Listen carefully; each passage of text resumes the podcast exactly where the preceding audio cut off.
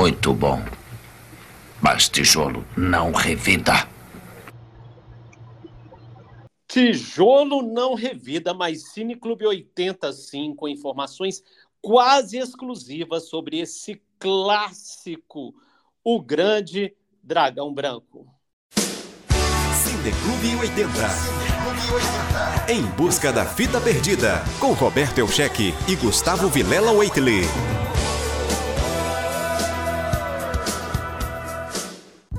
O Grande Dragão Branco, aqui no Brasil, ou Blood Sports, nos Estados Unidos, ou em Portugal, Força Destruidora.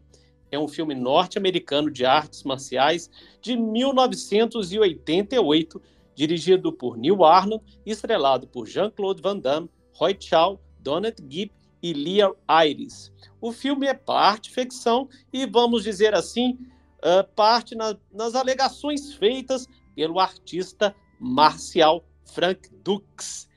Olá, Gustavo Waitley.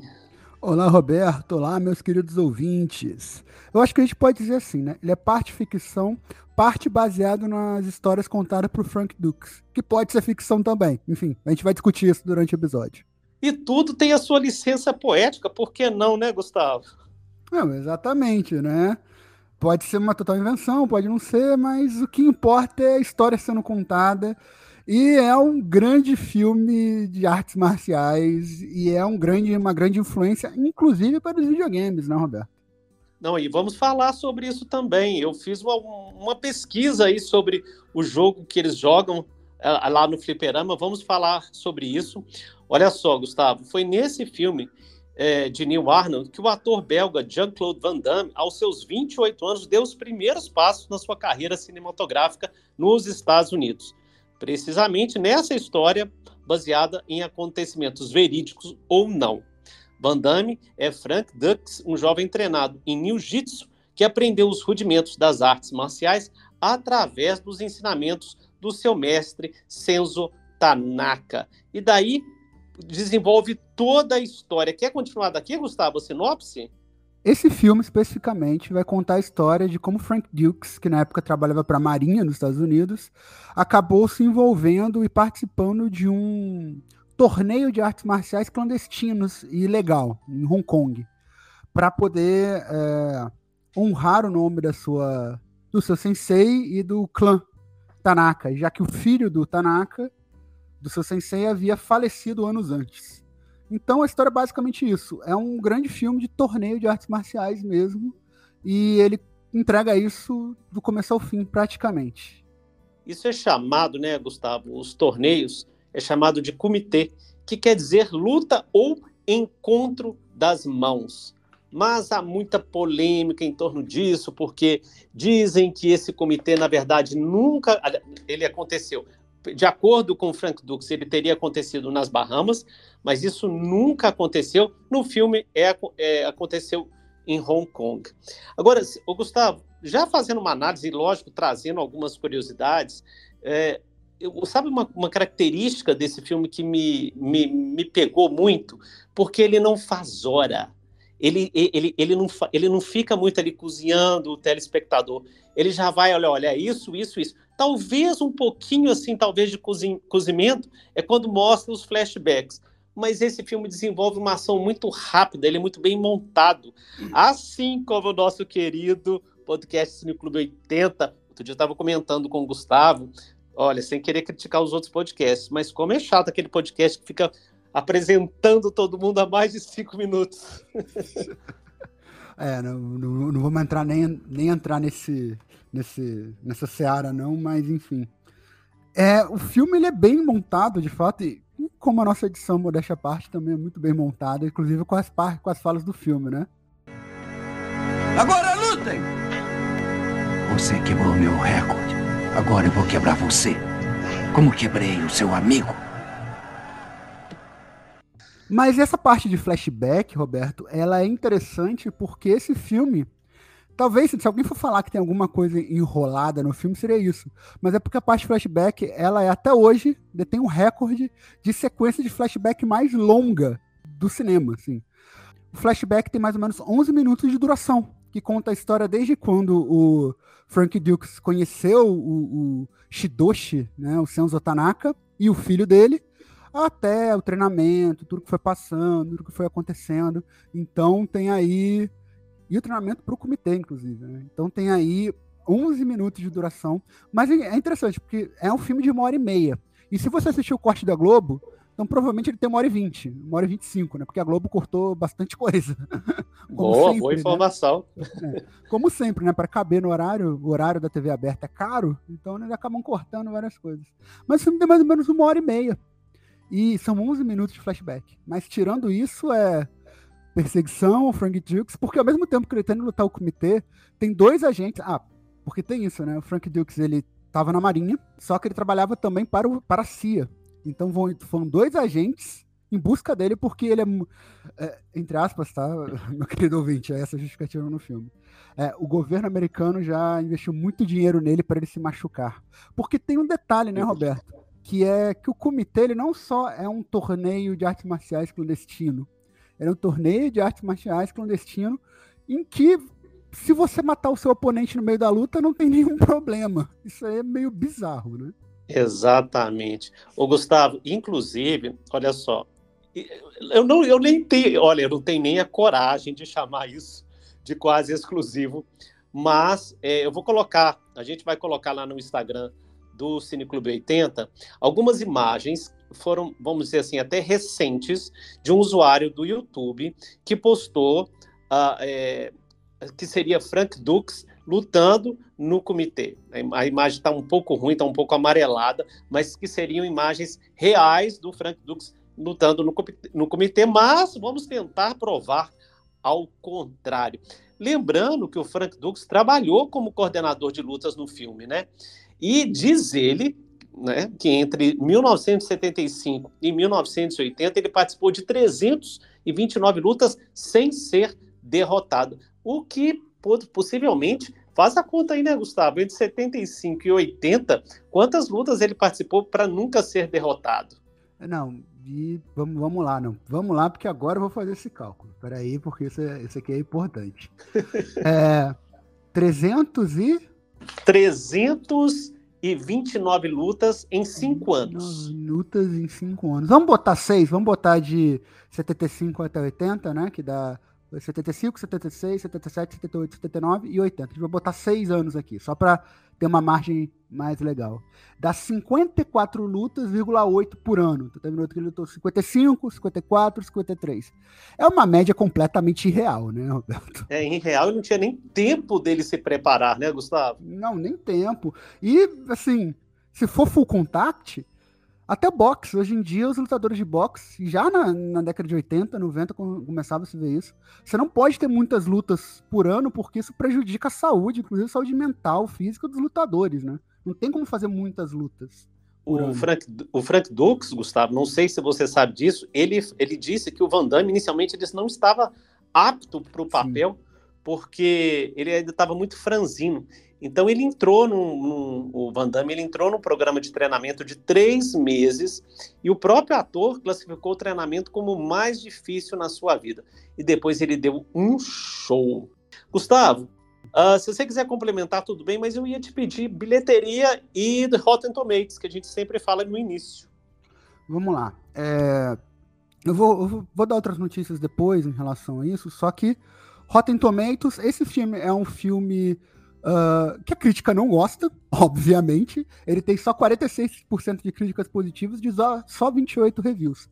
É um filme da década de 80, então não tem tantos reviews assim na internet. Mesmo assim, a maioria não gosta, né? Só 46% das críticas é, positivas. E eu até entendo por causa de algumas forçações de roteiro, mas a gente conversa sobre isso depois.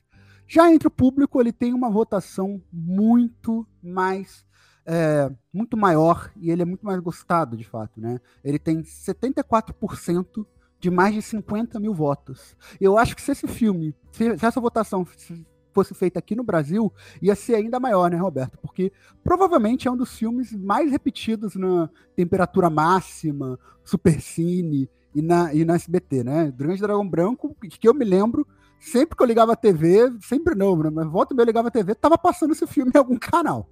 Somos apaixonados por Dragão Branco. Eu, Gustavo, isso e... me lembra. Desculpa te interromper, só fazendo um parênteses nisso mesmo que você está falando. Isso me lembra, Gustavo, na minha época de adolescente, e a gente, é, é, a gente descobria quando um filme. Gente, estamos falando na década de 80, quando não tinha internet, tá?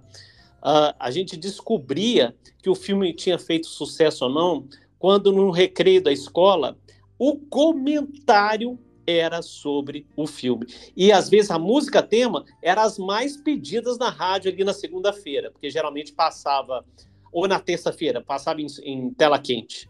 E aí era o comentário geral de todo mundo do colégio. E esse filme foi um grande sucesso, inclusive na época, porque é um filme de baixo orçamento, filme de ação, especialmente em arte marcial, é historicamente de baixo orçamento. Esse filme custou 1,5 milhões de dólares apenas. É, é né, os padrões de Hollywood é baixo. E rendeu mais de 50 milhões na bilheteria. É a primeira vez que um filme de artes marciais atingiu essa marca na história do cinema nos Estados Unidos. É um filme que fez muito, muito sucesso. Inclusive, na década de 90, ele teve três continuações. Você sabia, Roberto? Sabia, e assim, péssimo. Assim, quem já considerava o Grande Dragão Branco péssimo, as continuações então são horríveis. Mas eu é. não tinha o Jean-Claude, né? Não, não tinha. São feitos. O protagonismo é assumido pelo Daniel Benhart, que faz o personagem chamado Alex Cardo. O Donald Gibb, que faz o, o Ray Jackson, né? Ele aparece no 2 e no 3. E a ideia da continuação é que são filmes de é, torneio de artes marciais clandestinos, né? Inclusive, teve um filme é, também no começo de 90, que é Blood Fight, que tem o Bolo Yeong, que faz o Chong Li, que no Brasil ele ganhou o filme de A Vingança Final, mas que o Chong Li faz um personagem, que o Bolo Yeong, que fez o Chong Li, faz um personagem chamado Chang Li, que é basicamente o mesmo personagem do, do Grande Dragão Branco, e mais, o plot é mais ou menos o mesmo também. Copia, mas faz diferente, né, Gustavo? Exato. Olha só, é, Bloodsport é, Sport é um dos poucos filmes já rodados dentro daquela cidade murada de é, Kowloon. Eu acho que eu falei certo, né, Gustavo? Kowloon. Eu acho que é isso, é Kowloon. Kowloon, em Hong Kong. E ela foi demolida em 1994. Original, originalmente, Kowloon era uma, um posto militar avançado que remontava quase 800 anos à dinastia Song, mas depois se tornou um local sem lei, governado por tríades chinesas, né? Tráfico e por aí vai. Agora, Gustavo, eu achei a locação dessa cidade muito bacana, é típico daqueles filmes, né? Cada bequinho, cada ruela, e de repente você chega lá naquele espaço enorme que é o comitê, todo colorido, cheio de gente.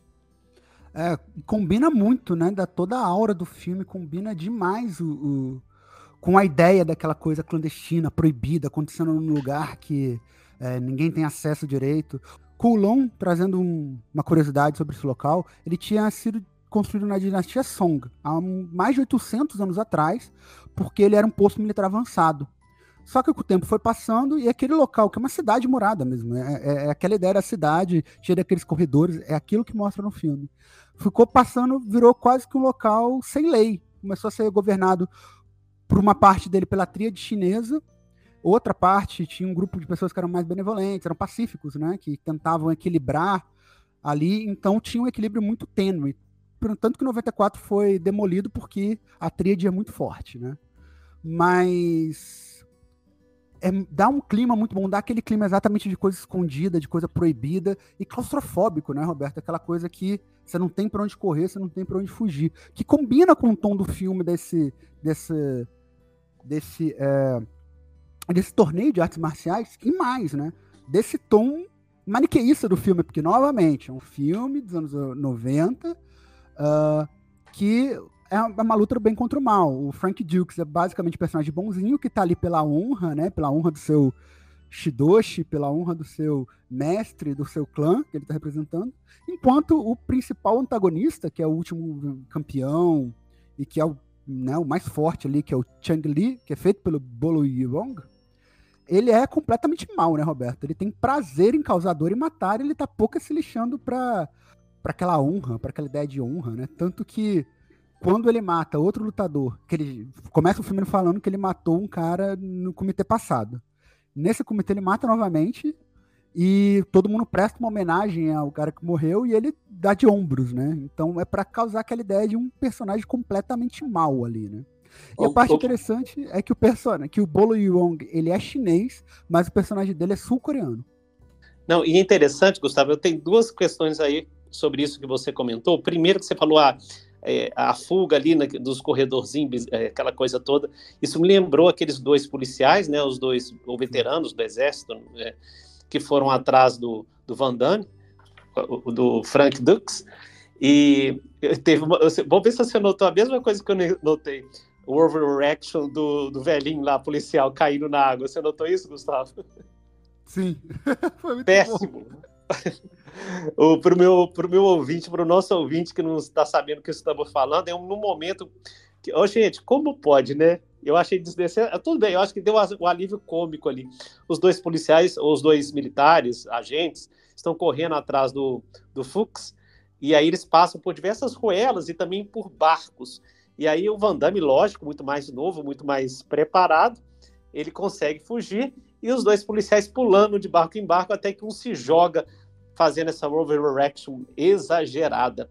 Agora, Gustavo, falando é, no, no Roy Chow e no Bully Young, é, ambos estrelaram o clássico de Bruce Lee, o Operação Dragão. Quase, né? Para falar a verdade, eu, eu, eu não fiz a conta, é, mas o que dizem a maioria das falas do Boloyan foi a mesma do Operação Dragão. Inclusive, nós vamos colocar uma frase, é, não, do, foi, não foi do Boloyan, mas, mas do Bruce Lee, que também tem. Vou dar trabalho para o nosso editor. Põe a fala aí do Operação Dragão.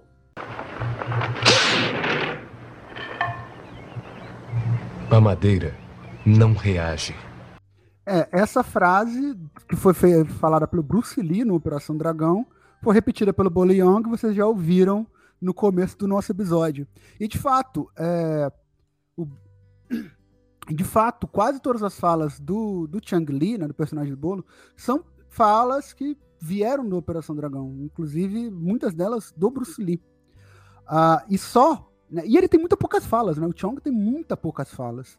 Mas do comitê dos lutadores, apenas quatro lutadores têm diálogo, que é o Jack, Jackson, o Dux, né, o Hussein, que é o primeiro cara que o, que o Frank Dukes ele, ele luta e ele quebra o recorde de KO, né, de knockout mais rápido, e o próprio Chong Li, que tem pouquíssimas falas no filme todo, mas ele consegue passar toda a expressão de maldade e de violência só no olhar, né, e no físico, no que o bicho é forte pra cacete, né, Roberto? É verdade. Agora, Mas...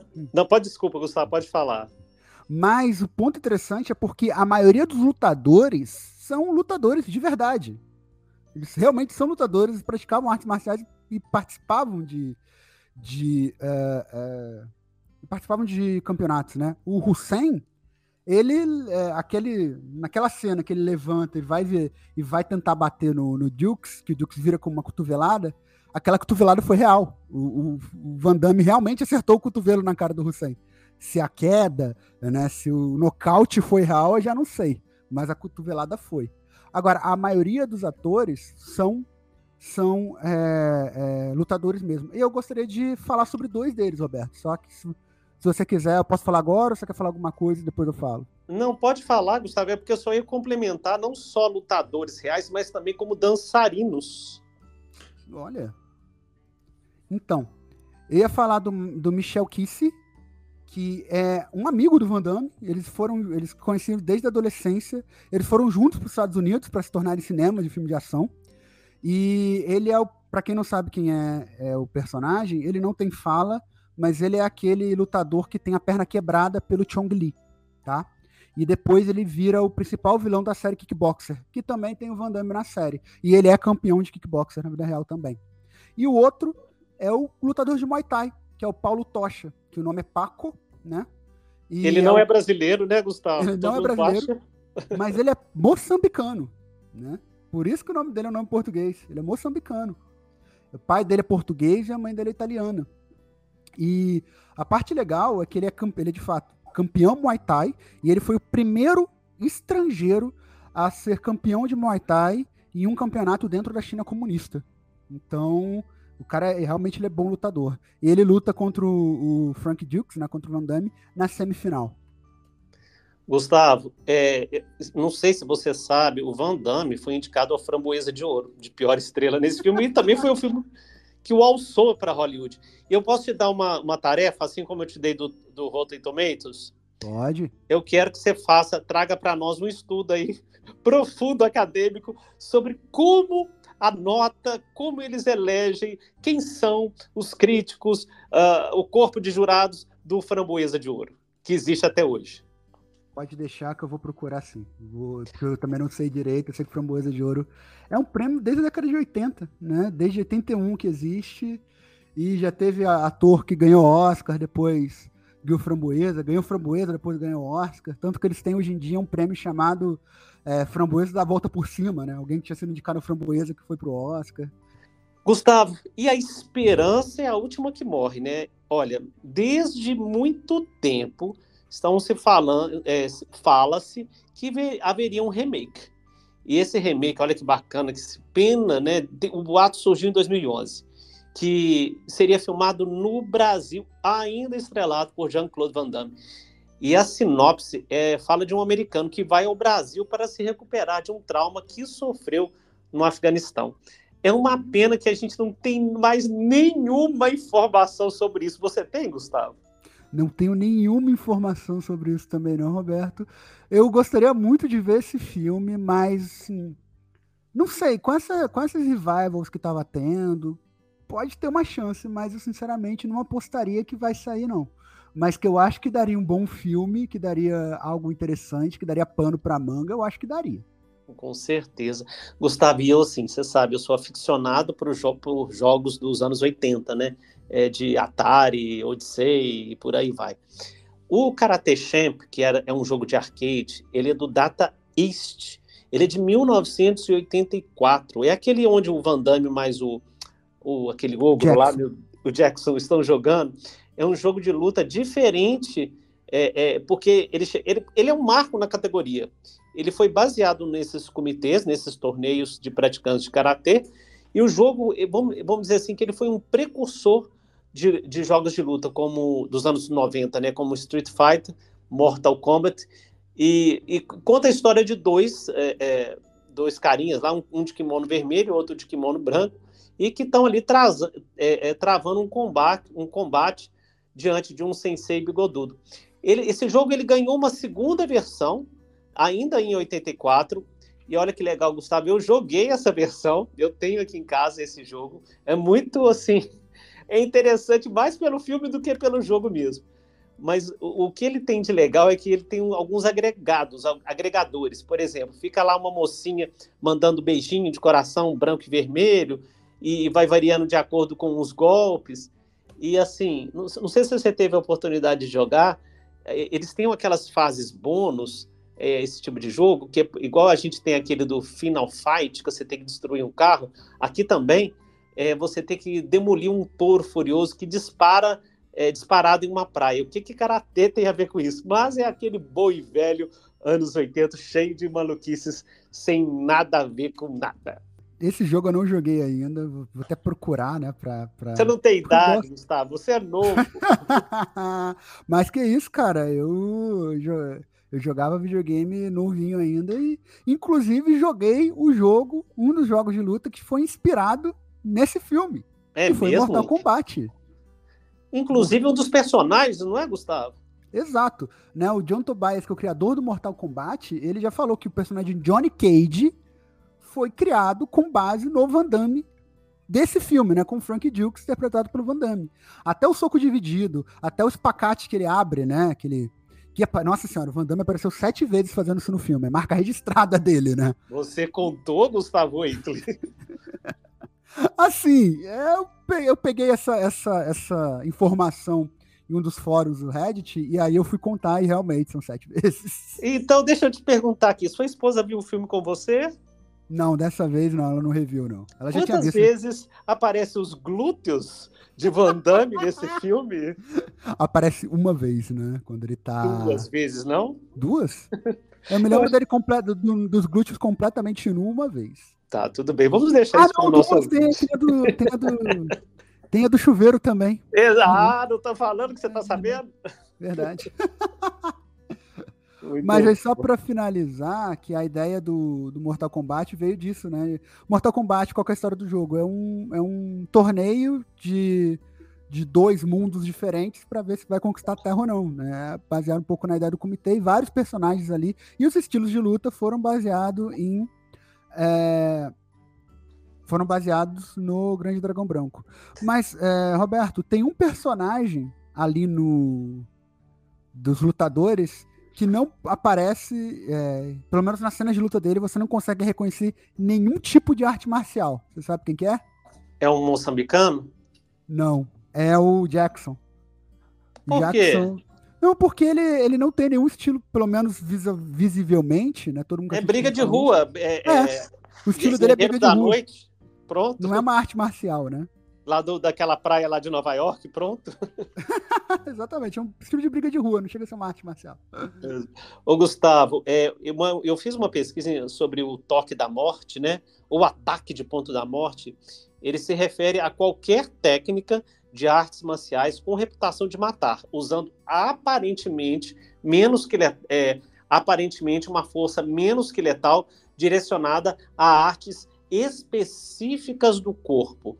Tem também, é, e ele também é conhecido como Jim Mack, não sei se você é, fez essa pesquisa, e ele é descrito como é, é, uma técnica secreta que ele vai atingir pontos de pressão e meridianos que podem incapacitar ou causar a morte imediata ou mesmo retardada a um, a um oponente. Mas não existe comprovações ou evidências, melhor dizendo, científicas que esse morte que esse toque pode realmente matar uma pessoa. Uh, e, e, isso foi, foi é, é, esse golpe ele fez aquela é, que é também chamado do lá no início né, do ai meu Deus como é que diz do tijolo né que ele quis mostrar ali a, a habilidade dele e ele consegue é, é, quebrar o último tijolo. Nós temos imagens do Frank Dux fazendo esse truque uh, uh, num canal de televisão, mas todo mundo também alega que ali, eu acho que aquele, se tivesse aquele mágico lá que estava oferecendo um milhão, ele ia provar que isso é falso. O... Então, o James Hand é, é, desafiaria ele. Nós colocamos imagens lá no Instagram Dê sua opinião, meu querido ouvinte, se você acha que foi falsa, forjada ou não essa apresentação do Dux. O que você acha, Gustavo? Vamos já começar a desmascarar? É. Eu acredito que sim, eu acredito até que pode ser real, porque na verdade esse vídeo ele tá quebrando uma tábua de baixo, sendo que tem uma tábua em cima e alguma outra coisa ali, né? Então, assim, é improvável? É, mas não necessariamente isso quer dizer que é uma técnica que mata com um golpe só. Isso, inclusive, é um santo graal, digamos assim, da, das artes marciais, né? Quase todos os filmes que têm essa temática existe aqui essa técnica milenar, né? A luta secreta de, de um ponto de pressão ou de um conjunto de pontos que você só pressionando, sem fazer muita força, você consegue matar o oponente. Por exemplo, acho que o exemplo mais clássico disso é o filme Kill Bill, do, do Quentin Tarantino, que o Pai Mei, que é o mestre, ensina para para Beatrix Kiddo, né, para noiva, a, a, a técnica que tem o singelo nome de cinco pontos que explodem coração, né? Five points heart exploding em inglês. E ela usa isso para matar o Bill no, no, no, final do segundo filme. Então, é, assim, é, essas lendas existem, né? não, são reais ou não, eu, nunca foi comprovado, mas não vou dizer que não é, porque nosso corpo é uma máquina bem estranha em alguns sentidos ela é bem complexa, pode ser que exista alguma coisa aí. A gente tem pontos que pode curar de fato, que é aliviador, então. Mas assim, que o Frank Duke sabe isso, eu já acho que não, para entrar em toda a, a, a, polêmica dessa história real, né? Porque o filme aparece no final baseado na história real de Frank Dukes, que nunca foi comprovado, né, Roberto? Ô, Gustavo, mas sabe o que eu estava pensando? Como é gostoso ser enganado? Ah, não, é que, que seria da bruxa de Blair? O que, que seria da bruxa de Blair se no final da década de 90 o pessoal não tivesse acreditado que aquelas fitas foram encontradas mesmo, né, cara? Bora falar sobre ele sucesso. na próxima temporada? O que, que você acha? Bora, acho uma boa. É um bom, é um bom filme pra gente falar assim. Olha só, a grande polêmica, eles falam que. É, primeiro que é, é, Frank Dux teria sido o primeiro uh, ocidental campeão de comitê, batendo todos os recordes. Só que um jornal, o LA Times, Los Angeles Times, publicou uma reportagem desmentindo tudo. Primeiro, ele foi atrás dos registros do Exército e ele chegou à conclusão que ele nunca esteve em nenhum torneio de, de karatê, de, de comitê. De artes marciais de uma forma geral, né? Não foi comprovado. Tipo, diferente do, como eu falei, do Michel Kisse, até do Van Damme, que já participaram, que tem títulos, não existe nenhum título reconhecido do, do Frank Dukes. E aí que você fala, ah, tudo bem, mas o comitê era ilegal, era clandestino. Gente, vamos lá. Assim, eu posso acreditar que exista é, torneios de artes marciais clandestinos ou ilegais? Tudo bem, eu posso. Eu posso acreditar que existem torneios de artes marciais clandestinos ou ilegais, é, onde é permitido matar o oponente e você não vai ser preso? É forçação de barra, assim, muita. Mas vamos lá, eu vou, eu vou, eu vou ser mente mais aberta, eu vou acreditar mas eu não consigo acreditar que vai existir um torneio de arte marcial clandestino, de full contact, que mortes pode acontecer e ninguém falar sobre isso. Aí já é pedir demais, né, Roberto? É muito estranho, ainda mais na época, né, Gustavo? E olha só, é, o próprio jornal ele mostrou um recibo indicando que o, um dos troféus exibidos por ele, como se fosse um troféu do comitê, foi comprado numa loja de penhores. Essa reportagem é de 1988, mas o Frank Dux ele contesta o jornal, perdão, até hoje. É, e, e, olha que interessante, ele, ele, ele, o, o jornal diz que ele não, é, o, o, mestre dele, o Senso Tanaka, nunca existiu. Só que o, o, o Frank Dux ele apresentou um registro desse mestre, é, mostrando é, que realmente ele viveu na Califórnia até 1900 e 75. É, resta saber se o mesmo Senzo Tanaka, que é retratado no filme, foi realmente o mentor dele, né, como protagonista, que agora possivelmente não é, não está vivo para poder dizer ou não tem nenhum parente para falar. É, exatamente, a gente, né, era aquele tipo de história que a gente não vai, que eu acho que a gente não vai descobrir a verdade, pelo menos tão cedo assim. Mas tem outras coisas também, né, porque ele conta a história que ele trabalhava na é, estava na Marinha e trabalhava junto com a CIA. Só que foi pesquisado os registros, o único registro que tem é que ele foi reservista da Marinha. A, a, a CIA chegou já a fazer anúncio de que Frank Dukes nunca trabalhou com eles. Pois é, isso é muito estranho. Agora, eu acho que até os próprios produtores do filme sabiam dessa possível mentira, mentira vamos dizer assim, e colocou, ou, ou florearam demais para poder reverberar, né, Gustavo? O próprio roteirista do filme, que é o Sheldon Leite, ele comenta que o Frank Dukes contou várias histórias para ele e que na visão dele a maioria deles era besteira, a maioria era mentira mesmo. Mas ele achou a ideia de um cara das Forças Armadas lutando, uma pessoa na verdade, né, lutando num, num, num torneio de artes marciais clandestino, ele achou que daria uma boa ideia para um filme. E aí foi foi baseado nas histórias que o Frank estava contando que ele foi escrever o roteiro. Mas ele mesmo não acreditava muito, não. Eu acho que, né? Mas a ideia era boa, então vamos transformar em filme. Bom, Gustavo, já. Só para a gente. Eu queria só comentar um pouquinho sobre as atuações antes da gente caminhar para o final. É, por incrível que pareça, dentro da possibilidade, e eu, eu acho que o pessoal é muito exigente, eu gostei da atuação na época, vamos dizer assim, e, e, e pensando no, numa época da atuação do Van Damme. E, mas eu achei algumas atuações ali, né, lógico, meio canastrosas, aqueles dois, os dois agentes, aquela a mocinha que eu esqueci o nome dela, a Pronto, a Lea Ares, né, que faz a Janice Kent. Isso, a Referências, né? é, referência ao Super-Homem, né? Porque ela é uma jornalista e o sobrenome dela é Kent. Nossa, péssima. Eu, eu acho que, eu, eu, sinceramente, só entre nós, eu acho que eles colocaram aquela mocinha ali só para fazer a, a, masculinidade dos anos 80 poder valer, porque tinha que colocar é. uma, uma mulher. Porque ela está sem contexto nenhum ali dentro do, do, do, do filme. E sem importância nenhuma também, né? Porque ela tá no filme, ela não tá, não faz nenhuma diferença. Tá, ela quer fazer uma reportagem sobre o comitê, mas e daí? E quando ela pega. História, né? Ô, Gustavo, e quando ela pega um gravador e dá uma narradinha ali, não, realmente, o comitê e volta.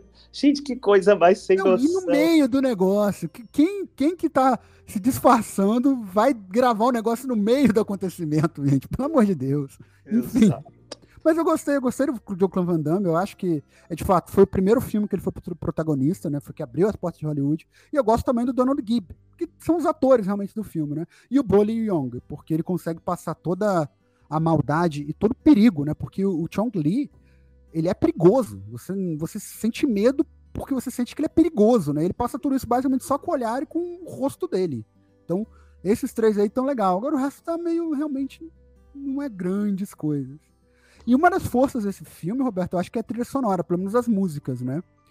Três músicas foram feitas pro filme, que é a Fight to Survive, que é aquela que no refrão fica cantando Kumite, Kumite, que é a, a, letra, a música e letra por Xande e Paul Herzog, só que é interpretado pelo Stan Bush, e o My Own também, Alone, que é a, a música que toca quando ele tá sozinho depois que o Jackson, Jackson foi pro hospital, e aí ele tá né, passando por aquele momento de repensar, de não sei o que, que ele vai, vai depois pra final, pode ser que linkado de Chong Li.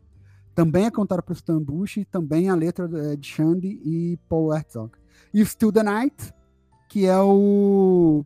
que é interpre... escrito e interpretado por Michael Bishop, que é a que toca quando ele tá fugindo dos dois agentes, né? E muito gostosa a trilha, né, Gustavo? Coube muito bem nesse filme, eu gostei bastante. A Fight Survivor tocando é, enquanto tá acontecendo as lutas, né? Aquela cena básica de, pra avançar a história, né?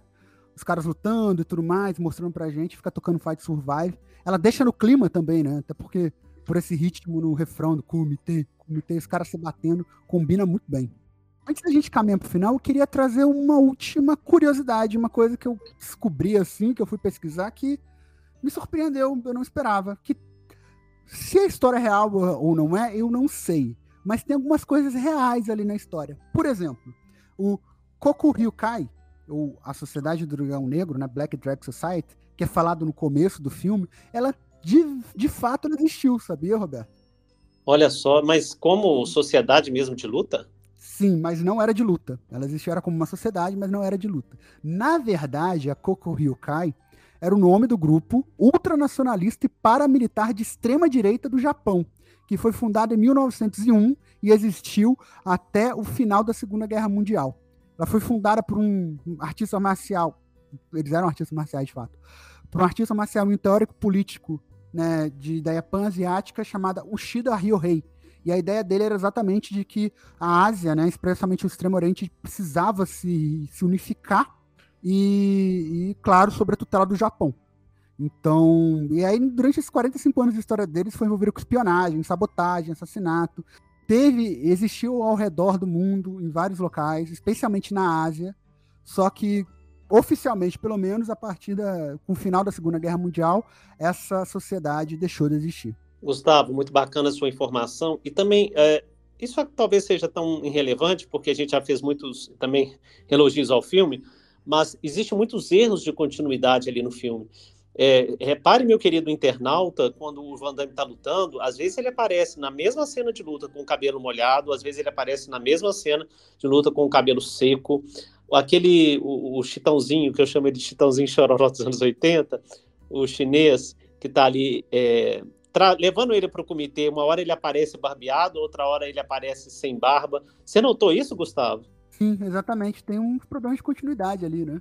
É, mas foi o que deu para fazer, porque senão nem o filme sairia, né? Lembrando que o Van Damme ajudou a editar é. o filme, porque senão esse filme nem iria sair.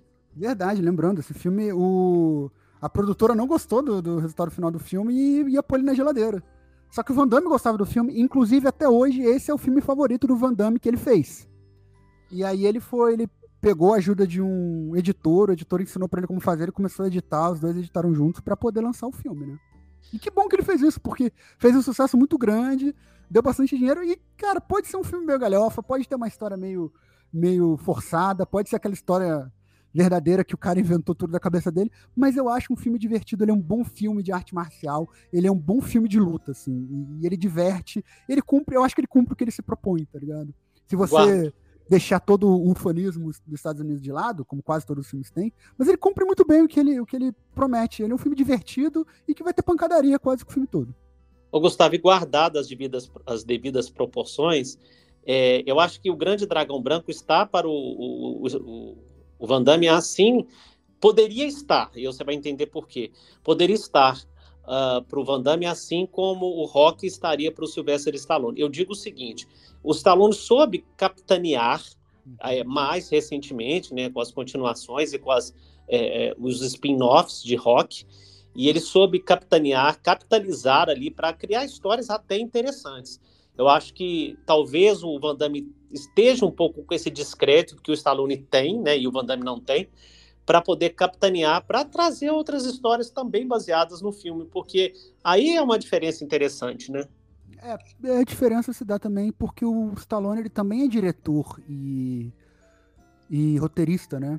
O Van Damme não, o Van Damme é só ator e lutador mesmo. Então acho que por isso que o Stallone conseguiu capitanear e capitalizar tanto e o Van Damme nem tanto, mas guardar as devidas proporções, como você falou, foi o que transformou Van Damme no grande astro de artes marciais do final da década de 80, que a gente já tinha ali Stallone e Schwarzenegger, tinha outros, né? Mas especialmente Stallone e Schwarzenegger, e o Van Damme consegue entrar nessa quase que nessa tríade aí, né? Nos filmes dos anos 90, quase todos os grandes filmes de ação é, tem o Van Damme. Inclusive, isso ocasionou também uma coisa bem interessante aqui no Brasil, né, Roberto? Que todo filme que o Van Damme participava, o nome dele em português aqui no Brasil tinha dragão em algum momento. Por exemplo, é, Cyborg, que é um filme de ficção científica, mas no Brasil chama Cyborg o Dragão do Futuro. Porque tem Van Damme como personagem principal. Meu Deus, eu tinha esquecido disso. Todo filme do Van Damme ganha o, o título Dragão ali. Ô, Gustavo, o Grande Dragão Branco, eu acho que ele é indubitavelmente um filme honesto, né? Como falei lá no início do nosso podcast. Ele veste a carapuça do que é, ou seja, meramente um, uma sucessão de rinhas de galo e até bem coreografadas, né? Costuradas ao redor de uma sucessão de clichês do gênero. E com um elenco um tanto quanto ruim, que torna tudo inadvertidamente divertido. O Grande Dragão Branco, ao ser econômico e focar nessa retratação de exatamente aquilo que o coração do roteiro, ou seja, as lutas, e tratá-las como ótimas coreografias, são capturadas muito bem pelas lentes do Arnold, né, o diretor do filme, com Van Damme dando o seu show, vamos dizer assim, de atuação e de habilidades marciais. Eu acho que esse filme é um daqueles filmes que, mesmo tendo um caminhão de defeitos, ele não enjoa nunca, simplesmente por ter a honestidade de abraçar a sua premissa, com unhas, dentes e alguns espacates. Vários espacates. E o que você falou é perfeito para esse final. Ele é um filme honesto, ele é um filme de pancadaria que vai te entregar isso, que cria uma história base ali para você se importar com o personagem e o Van Damme consegue fazer isso muito bem. E o Donald Gibb também eu tenho que dar, dar abraço a torcer, porque o personagem mais legal é o personagem dele, que é um motoqueiro lutador de rua que vai pro meio do comitê. Por quê? Porque sim, ele só quer lutar, só quer ir lá. E eu acho muito engraçado, eu acho muito bom, eu gosto muito do, daquele, né, o personagem de Van Damme todo arte marcial, filosofia, honra. E o outro porra louca tá se recuperando no hospital bebendo uma lata de cerveja. Eu acho que funciona muito bem essa, esse bromance, né, Roberto? Esse é ótimo. Dois. Para, deixa de ser chato, deixa de, de criar picuinha, fofoqueiro. Eu, não tô sendo chato, só é um bromance, assim. Qual que é o problema? Nenhum. Não, você tá muito, você tá muito cheio de picuinha, fofoqueiro. Ai, ai. Mas é, é, é, um filme que é um filme, como você falou, ele é honesto e ele não, ele sabe que ele não é um grande filme, não se importa com isso. E, e, eu acho que isso faz ele ser muito divertido. Eu não sei se meu querido ouvinte deve ter percebido já, nós estamos encerrando, ao invés de trazermos aquela fita perdida, essa temporada pelo menos, nós estamos trazendo chamadas dos filmes que nós vamos abordar. É, até para o, o, nosso ouvinte entender onde passou o filme, como, como que era a, a, a locução do filme na televisão. E no próximo episódio vem aí Frank é um bom vivan que leva sua vida da forma mais divertida, até que um dia tudo se transforma, quando ele adquire um cubo mágico. Só que ele não sabia do poder e do mistério que envolvia aquele objeto. Um cubo que abre as portas do inferno, causando dores e tortura. Hellraiser, Renascido do Inferno Ele agora foi libertado. Diga quem é você. Frank. Hellraiser, Renascido do Inferno, em 4K, sexta, no Cine Alta Tensão, a partir de meia-noite. Bom, gente, é isso. Muito obrigado a todos e todos, viu? Forte abraço. Lembre de acompanhar a gente lá no Instagram, arroba Cineclube80, YouTube Cineclube80. No Instagram a gente sempre tá colocando as coisas lá. Vai ter as cenas do verdadeiro Frank Dukes.